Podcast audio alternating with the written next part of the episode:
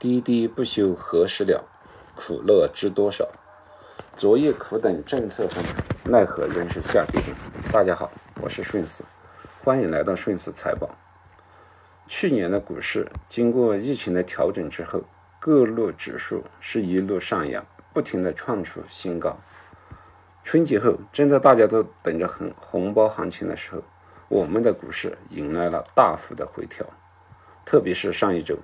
低得咱们持有基金的小伙伴们都不淡定了。那接下来我们应该怎么办呢？我们先来回顾一下上周各指数的下跌情况。上证综指下跌了百分之五点一，上证五零下跌了百分之六点四，沪深三百下跌了百分之七点七。跌幅最大的是创业板五零，这一周创业板五零下跌了百分之十二。而且上周大家其实最为关心的是明星基金经理所持有的基金的下跌。我们来看一下易方达中小盘这只基金吧。这只基金因为持有贵州茅台等多只白酒股票，所以备受关注。易方达中小盘在上一周下跌了百分之十三点一，一周回到解放前。提前的这一波春季躁动行情又回到了起点，看着我们持有的账户大幅下跌，或者是有了亏损，很多小伙伴们不淡定了。我们要不要卖出止盈，或者防止亏损的进一步扩大，还是持有或者加仓？我想这些问题太过于超出每个人自己的能力圈，因为市场短期的波动谁都没办法预测。但是我们跳出时间空间的限制。从宏观上去看，可能很多问题还是会有答案的。我们先来回顾一下上证综指近五年的走势。我们可以看到，在二零一六年二月二十五日，上证综指在二千七百四十一点上；到二零二一年的二月二十六日，上证综指在三千五百零九点，五年间上涨了百分之二十八。而过去五年，咱们的经济上在做的是去杠杆、去产能、调结构。整个 GDP 有一个良性的增长，超越了日本，成为全球第二大的经济体。未来的五年，中国经济会怎么样呢？是继续增长，还是退回到五年前？权益市场，我们同样要来做一个五年的预测。我们预测一下，五年之后，上证综指是会回到熊市的三千点以下呢，还是能在目前的三千五百点以上？如果你对未来是悲观的，认为。未来它能够回到三千点以下的熊市里面去，那就别在股票市场、别在基金市场里面投资了，趁着现在赶快清清仓出局。如果你认为未来能到三千五百点以上，那它短期的下跌会对你有什么影响呢？从哪里跌下去的，它还得从哪里回来？为了说明基金的投资问题，我们来看一个极端的数据：上一波牛市是二零一五年的杠杆牛。最高点是在六月十二日的收盘点位，收在五千一百六十六点，之后就一路下跌调整，用了将近六年的时间，到达了现在的三千五百点。这一期间，上证综指总共下跌了百分之三十五。如果你刚好就是在六月十二日购买了基金，那它现在的表现会怎么样呢？我选择了六只基金进行比较。选择的标准是基金的上市时间要超过六年，从二零一五年六月十二日开始计算它的收益情况。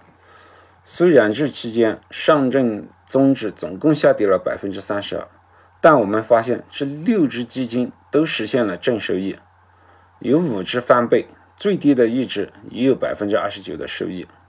换成年化复利，我们可以看到最低的一只也有百分之四点五九的。年复利相当于银行的定期存款，其他的几只都实现了百分之十到百分之二十的年复利收益。既然你预期上证综指三千五百点不会是未来五年的最高点，那你又怕什么呢？但另外一个问题也是不能不面对的：二零二零年是基金的牛年，整个股票类基金的涨平均涨幅能够达到百分之四十二。有百分之九十八的基金都实现了盈利，但从某投资平台的统计数据来看，仍有百分之十五的基民是亏损的。问题出在哪里呢？当然是持有基金不到一年的投资者。而二零二零年的年底，各指数几乎都收在了当年的最高点上。即使是新进去不满一年的投资者，那也应该盈利啊，还有亏损，只能证明一个问题：这些投资者在基金里面频繁操作，波段做反了。但不管怎么说，短期持有基金都是影响基金收益的主要因素。所以，基金投资应该是一个长期的投资过程，至少应该看三到五年的期限来看。那么，针对目前下跌，应该做什么呢？必须确定以下几个事情。首先，你用来投资的资金是长期可用的吗？如果说这个钱用来投资，过几个月可能家里面的生活费，或者过一年生个病，小孩上学就要把它拿出去用，那我劝你还是别投了。墨菲定律告诉我们。你越是需要用钱，越想卖基金的时候，基金可能越是处于下跌的状态中。所以投基金的钱一定要做长远的打算，只有用时间才能熬出理想的收益来。其次，你对中国的股市的未来看好吗？如果不看好未来，你不要投，因为每次下跌的时候，你都能找到很多负面的消息，这些消息像一座大山一样，一次一次的压迫你，最后让你割肉离场。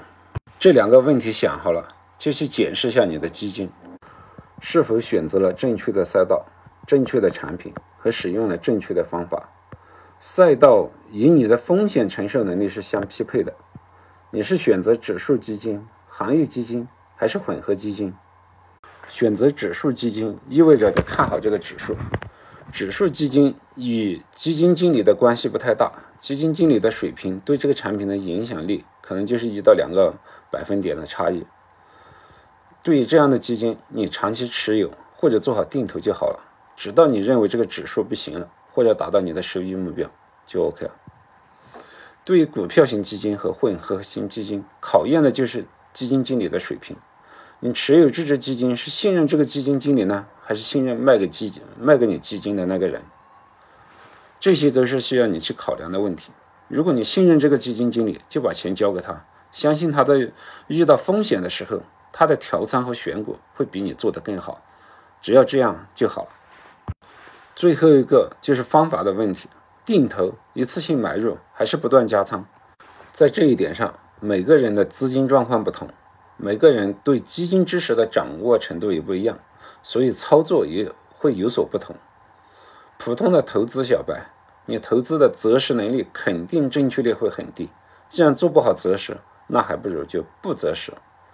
高风险承受者一次性投入即可，低风险投资者可以进行定投。当然，每个人都想对自己的投资有更多的掌控性，那就跟着顺思一起好好学习理财知识吧，一起成长，最后成为优秀的投资者，让自己往财务自由之路上更快的迈进。今天的分享就到这里，希望面对股市下跌的时候，你能够有更多的时间去审视自己。检查自己的投资策略，而不是去盯着指数。谢谢大家的聆听，欢迎在评论区留言交流，也欢迎关注顺思财报。谢谢。